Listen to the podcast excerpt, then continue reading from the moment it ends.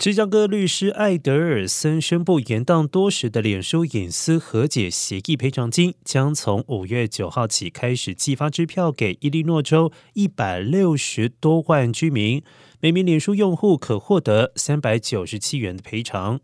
这项和解金额高达六点五亿元。七年前是由艾德尔森代表库克郡居民里卡塔提告脸书。而该诉讼主要控诉脸书推出的脸部识别功能，可在照片中标示人名，而此举违反一州生物识别资讯隐私法案。一州也是全美对生物识别资讯保护最严密的州别，而该法并且允许民众针对违法者提出法律诉讼。而脸书在去年十一月宣布关闭了脸部识别系统，原因是对该技术广泛使用引起了越来越多的担忧。脸书表示，计划删除所储存的十亿多个面部识别模板，换句话说，自动识别照片、影片、人脸的功能将不再存在。